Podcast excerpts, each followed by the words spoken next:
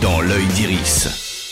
Bonjour à toutes et à tous. Dans l'œil d'Iris, tous les mercredis, on parle des films à voir ou revoir au cinéma ou depuis votre canapé. Et on reste à la maison pour commencer avec la sortie en DVD d'un documentaire incontournable pour tous les fans de musique de films iconiques. Ennio de Giuseppe Tornatore.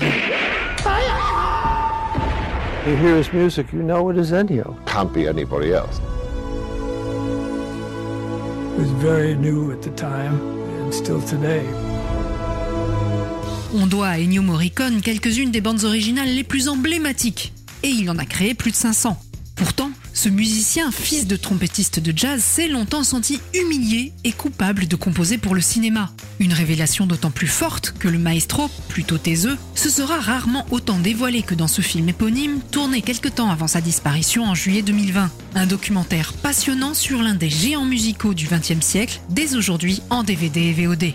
Direction les salles obscures maintenant pour le nouveau film Devant et derrière la caméra de Gad Elmaleh reste un peu. Tu veux pas te convertir au catholicisme? Mais c'est quoi ça? J'ai trouvé dans la valise de Gad. Touche pas avec les doigts. Tu changes de Dieu, change tes parents. Fais-toi adopter. On n'a pas envie de te perdre. Je le fais pour moi, pour être plus proche de Marie.